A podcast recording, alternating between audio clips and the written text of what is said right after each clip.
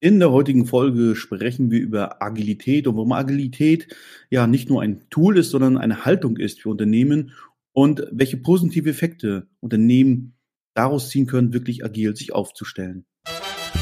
Mittelstand hautnah, der Podcast mit den Impulsen aus der Praxis für die Praxis, mit den Themen, die den Mittelstand bewegen und den Lösungsansätzen, die ihn voranbringen. Begrüße den Richie Seidel. Hallo Richie. Hallo, danke für die Einladung, Chris. Ja. Bevor wir mit unserem Thema Agilität starten, stell dich doch mal ganz kurz den Hörern vor. Ja, das ist schon richtig gesagt. Ich bin so ein Wiener. Ich komme also ursprünglich mal aus Wien.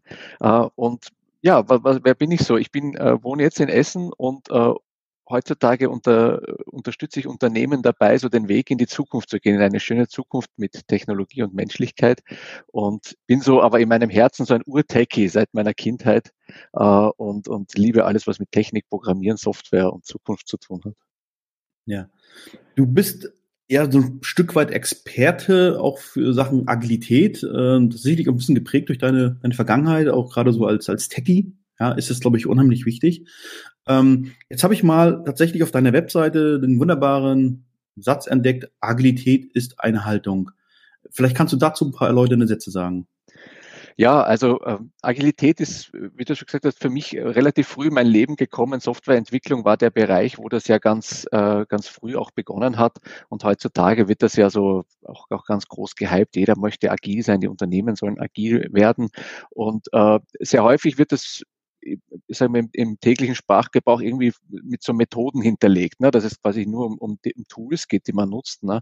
Aber was das Spannende daraus ist, diese Tools helfen eigentlich dann eigentlich Werte zu leben und dann eine Haltung zu entwickeln. Ne? Also so eine agile Haltung, mit der ich mein, mein Unternehmen äh, sagen wir, gut in die Zukunft führen kann. Und das ist für mich immer ganz wichtig, das auch zu unterscheiden, dass es eben nicht um das Methodische geht dahinter, äh, sondern um das Mindset, um die Haltung, die man da hat. Ja, ich glaube tatsächlich, du hast es ja angedeutet, also Agilität wird, wird gehypt ohne Ende. Äh, es ist ein Buzzword geworden, mhm. kann man schon fast sagen. Ja. Und ähm, vielen, also meine Erfahrung gerade in Gesprächen mit, mit Mittelständlern ist, dass sie vor Buzzwordern immer so ein bisschen zurückschrecken. Und alle Welt redet über Agilität, aber ich glaube, viele haben es auch gar nicht wirklich verstanden, was eigentlich der Kern ist. Vielleicht kannst du auch das mal ganz grob mhm. umschreiben. Was bedeutet eigentlich für ein Unternehmen agil zu agieren? Ja, also für mich ist es, ist es ganz klar das Bild, äh, durch seine agile Haltung oder wenn ich versuche, Agilität zu leben, äh, kann ich quasi dieser ganzen Unsicherheit, mit der wir heute konfrontiert sind, als Unternehmen, als Mensch, als Mitarbeiter, als, als Unternehmer, äh, alle Impacts, die da sind vom Markt, von Globalisierung, von Mitarbeitersorgen, die ich mich so mit, mit dieser Unsicherheit einfach besser umgehen. So, das ist so mal der, der grobe Rahmen, der für mich Agilität darsteckt. Und wenn man so ein, ein, eine Schicht runterschaut, dann stecken dahinter so Werte wie mehr, mehr Mut, mehr Transparenz, bessere Kommunikation. Ne? Und das sind quasi alles so, so, ein, so, ein, so ein Wertekanon, äh, den ich leben kann, um dann einfach mit dieser Unsicherheit zu leben. Also ich halte auch nichts davon, da jetzt großartig äh, dann, dann immer zu sagen, ja, wenn du agil bist, bist du dann schneller und alles wird, wird günstiger und du verdienst viel mehr Geld und alle haben mehr Spaß. Das kann mit einhergehen, na, aber die, sagen wir, für mich der Hauptaspekt ist einfach in diesen unsicheren Zeiten, die immer heftiger werden, sagen wir, also die Brandung wird immer größer, na, äh, quasi unsere Unternehmen da einfach auch durchzunavigieren, weil Unsicherheit können wir einfach nicht kontrollieren mit den alten Projektmanagement und Unternehmensstrukturen, wie wir sie halt hatten. Na, und, und das mhm. ist so ein bisschen die Antwort darauf, ja. Ja, tatsächlich, du hast es angesprochen, wir leben in sehr unsicheren Zeiten, zum einen sicherlich geprägt durch, durch ökologischen Wandel, technologischen Wandel, das ist allsei bekannt, seit Jahren eigentlich schon. Und was ich so zur Kenntnis genommen habe, ist tatsächlich diese Anzahl der Störfälle, die zunehmen. Ähm, das fing ja quasi an mit einem äh, Tsunami in Japan, ja, der sich ausgewirkt hat auf dieses Atomkraftwerk. Und auf einmal haben wir eine Energiewende in Deutschland auf dem Tisch, die keiner auf dem Plan hatte.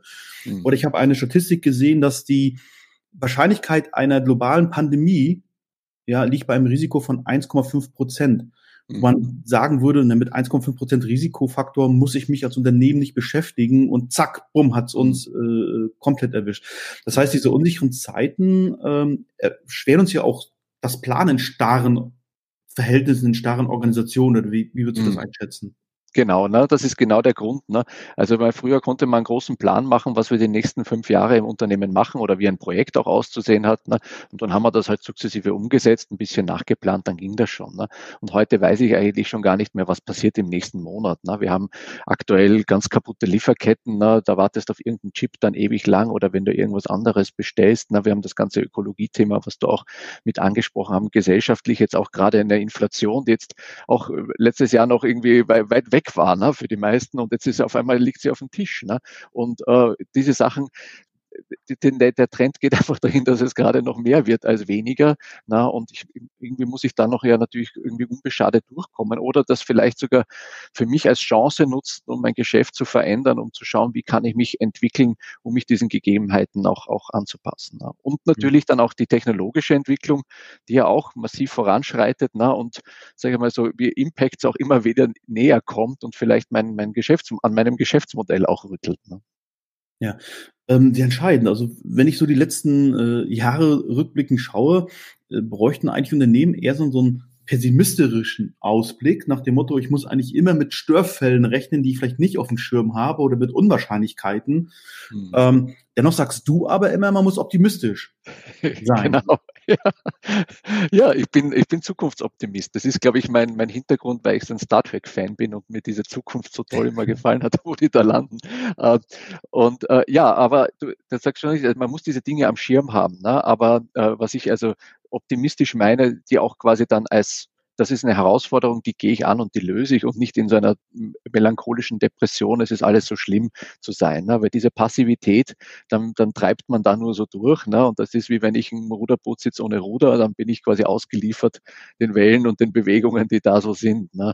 Also mit Optimismus meine ich dann einfach auch dieses beherzte Rangehen und einfach schauen, dahinter gibt's wieder Licht und äh, da müssen wir jetzt einfach durch. Ne? Ja. Also wenn man Licht am Ende des Tunnels sieht, sollte man nicht unbedingt den Gegenzug erwarten, sondern tatsächlich auch ein bisschen schauen, es, es wird wieder, wieder gut werden. Ich habe gerade ähm, einen sehr interessanten Spruch von Heinz Rühmann gesehen. Die kennen vielleicht die jüngeren Zuhörer gar nicht mehr. Einfach mal bei Wikipedia nachschlagen. Äh, ähm, und der hat halt gesagt, ein Optimist ist ein Mensch, ähm, der sich über alles doppelt freut, ja, und negative Dinge nur zur Hälfte bedauert. Ja. Ähm, und ich glaube, das ist eigentlich auch heute noch eine, eine ganz gesunde Einstellung, äh, zu sagen, äh, ich muss mich darauf vorbereiten, mhm. ähm, auf die Zukunft, auf die Störfälle, gar nicht mehr, was kann passieren. Das mhm. muss ich vielleicht auf dem Schirm haben. Ähm, da gibt es ja auch Trendforscher, Zukunftsforscher, die Szenarien äh, uns darlegen, wo man sich informieren könnte, okay, mit was könnte ich rechnen. Ich persönlich glaube, dass es viel wichtiger ist, zu sagen, was mache ich dann? Mhm. Und ich genau. glaube, da ist Agilität genau der richtige Ansatzpunkt, dass ich da auch wirklich schnell handeln kann.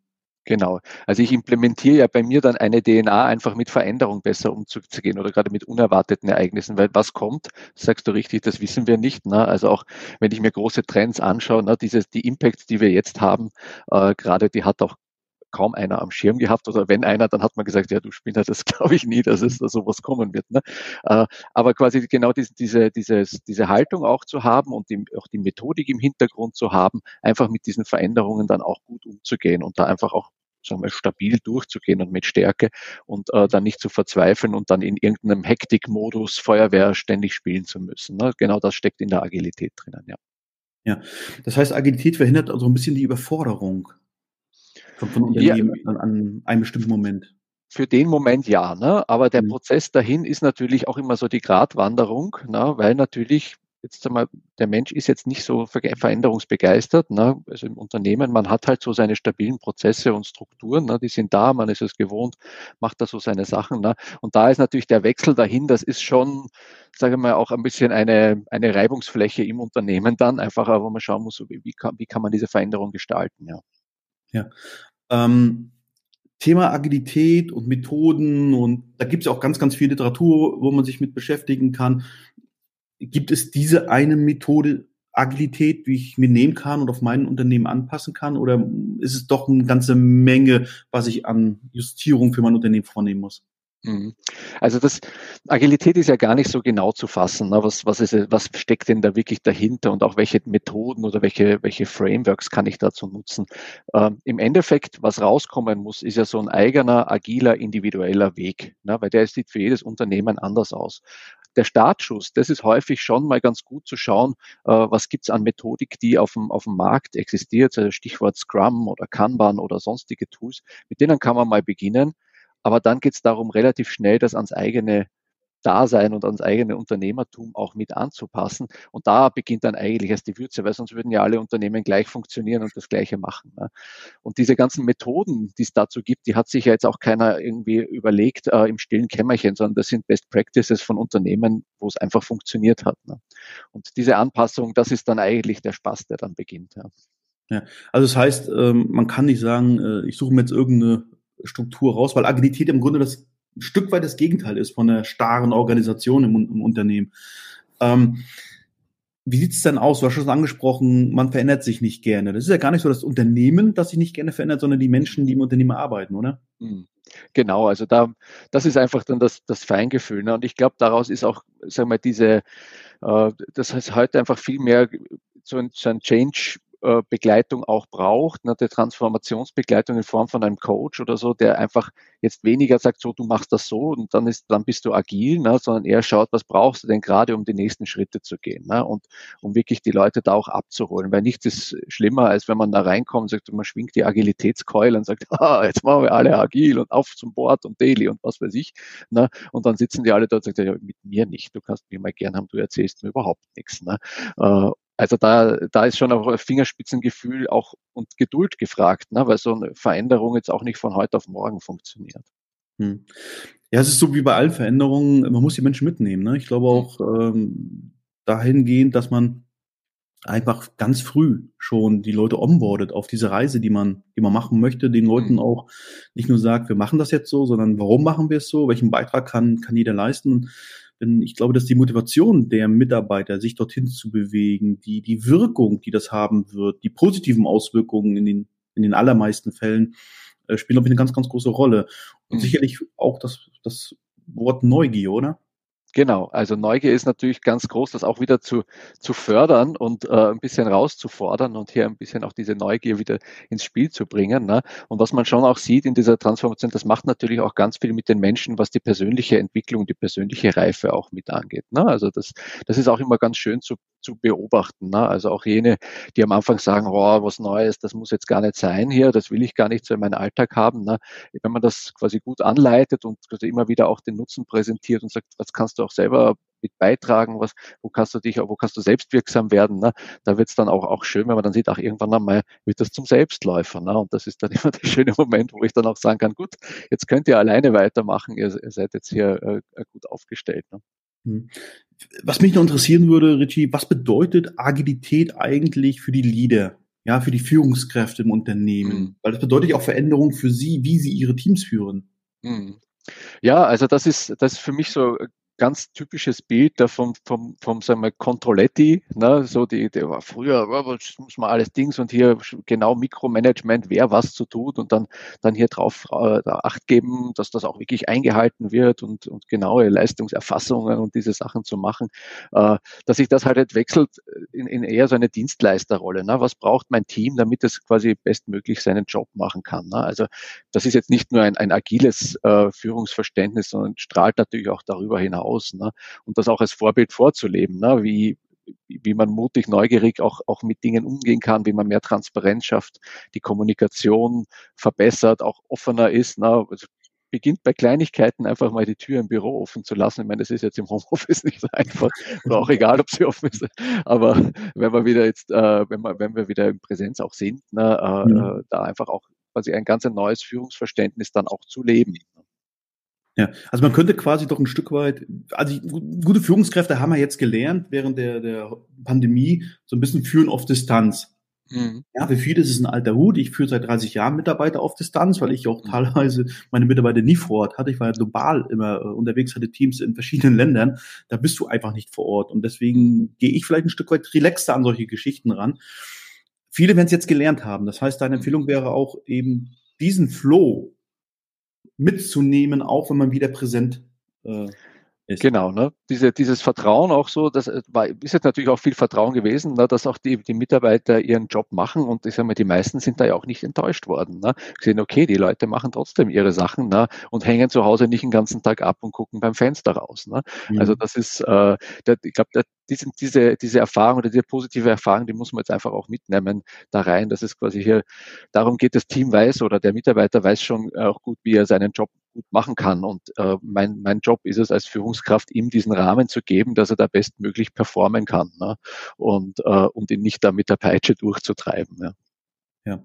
Was mich jetzt noch interessiert, für Unternehmen, die jetzt aufgrund des Podcasts zur Entscheidung kommen, wir müssen agiler werden.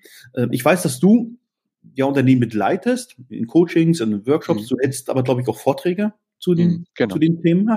Ähm, was ist so ein erster, erster guter Schritt? Was kannst du jetzt als, als Ratschlag mitgeben an Unternehmer? Sagen, das solltet ihr als ersten Schritt mal wagen in Richtung Agilität. Mhm. Also ich, ich empfehle immer das Ausprobieren. Ne? Also es ist äh, diese ganzen Methodiken, die, äh, die agilen, die, die liegen alle im Internet, die kann man sich alle runterladen, kann man schauen, wie funktioniert ein Scrum, ein Kanban oder sowas. Äh, oder man holt sich jemanden, der einen da natürlich unterstützt. Ähm, und einfach mal so einen, einen Schritt wagen und einfach mal in einem, in einem gewissen Kreis, in einem Projekt, also mal einfach mal das ausprobieren, einmal reinzuspüren, wie, wie funktioniert denn das Agile? Was bringt denn das? Ne? Und von dort dann weiterzugehen, zu reflektieren, was, was können wir daraus lernen? Ne? Weil das, das gehört mit, glaube ich, ganz stark zu diesem ganzen agilen Track mit dazu. Äh, Track meine ich nicht.